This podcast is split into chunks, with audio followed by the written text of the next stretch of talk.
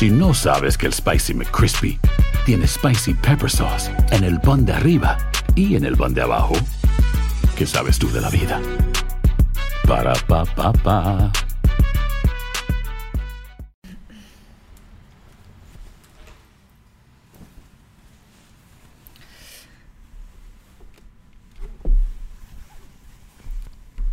Es miércoles 28 de abril. Les saluda Rosetol.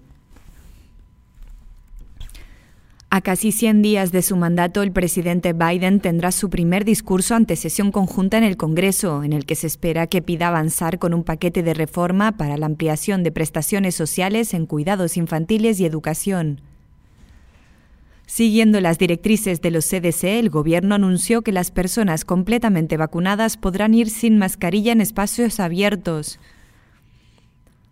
Siguiendo las directrices de los CDC, el gobierno anunció que las personas completamente vacunadas podrán ir sin mascarilla en espacios abiertos, animando a vacunarse de COVID-19. Sin embargo, los adultos deben seguir usándola en espectáculos y eventos deportivos al aire libre, así como centros comerciales y cines.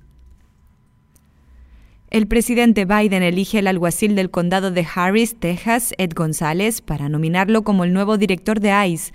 González, un exoficial de policía, es conocido por ser crítico con las políticas de inmigración de la administración Trump.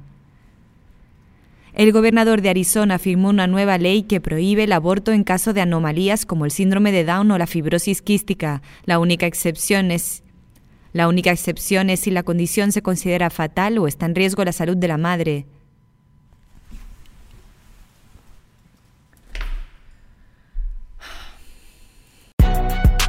Si no sabes que el Spicy McCrispy tiene Spicy Pepper Sauce en el pan de arriba y en el pan de abajo, ¿qué sabes tú de la vida? Para, pa, pa, pa.